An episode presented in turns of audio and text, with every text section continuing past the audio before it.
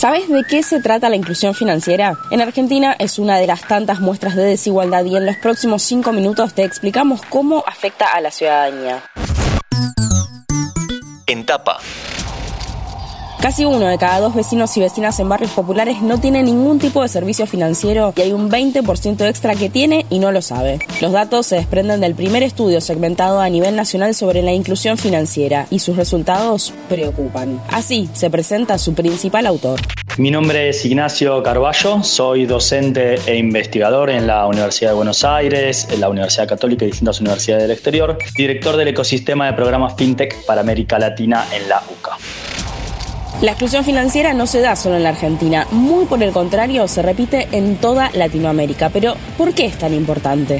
Es muy importante que los más vulnerabilizados accedan a finanzas digitales por varios motivos. Uno, puesto que todas las instituciones fintech y banca digital eh, levantan el estandarte de la inclusión financiera en su misión o visión, incluso las cámaras, asociaciones y agrupaciones fintech de toda América Latina, no solamente en Argentina. O sea que es su propósito declarado. En segunda instancia y en términos concretos, puesto que acceder a servicios financieros permite suavizar el consumo, e incrementa las oportunidades de financiamiento, de asegurarse frente a cualquier tipo de shocks económicos, lo que está eh, abundantemente demostrado es que estar por fuera de las finanzas genera una mayor desigualdad de oportunidades y una mayor vulnerabilidad financiera justamente por estar fuera de estos servicios financieros. Las finanzas digitales entonces proponen unas finanzas mejores y esas finanzas mejores tienen que ser con y para quienes más eh, lo necesitan y han sido excluidos y excluidas históricamente.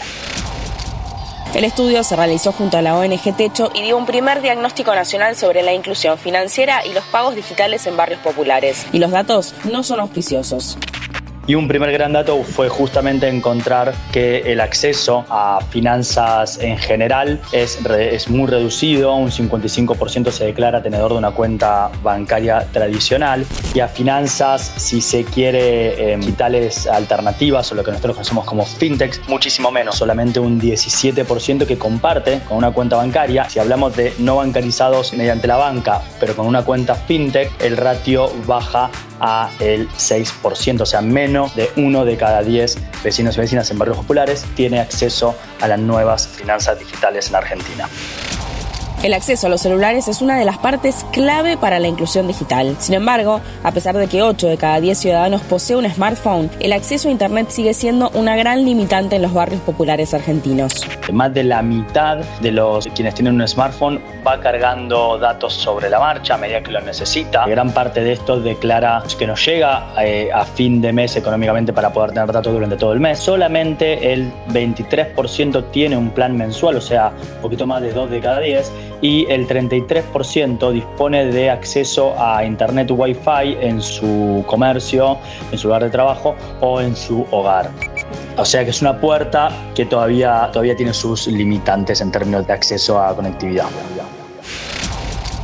Aunque hay cada vez más productos financieros gratuitos a los que podrían acceder las personas más vulnerabilizadas, la falta de conocimiento es una herramienta filosa.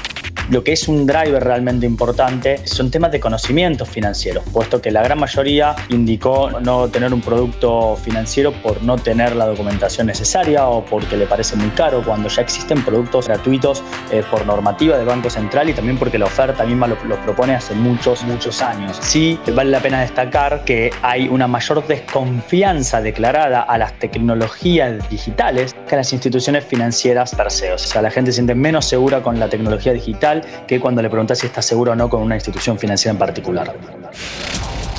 No todos son malas noticias. Los autores del estudio aseguran que todavía estamos a tiempo de hacer un cambio que ayude a las poblaciones más vulnerables. Por eso, la invitación es clara hacia ciertos sectores. Y el anhelo es que esta información y mucha otra sirva para que los verdaderos protagonistas de cambios, que son el sector privado y el sector público, tengan información para diseñar propuestas eh, financieras adaptadas a las realidades y las necesidades específicas de los segmentos más urgentes de nuestra población. Entonces, me parece que un primer paso es visibilizar, pero sin duda ese paso no sirve de nada si después no se avanza en actuar. Así que esperamos que eh, a partir de estos datos pueda haber más y mejores iniciativas y nosotros seguiremos generando más datos en 2022 en adelante. Antes de deslizar para continuar con tus podcasts favoritos, seguí a Interés General en nuestro perfil de Spotify.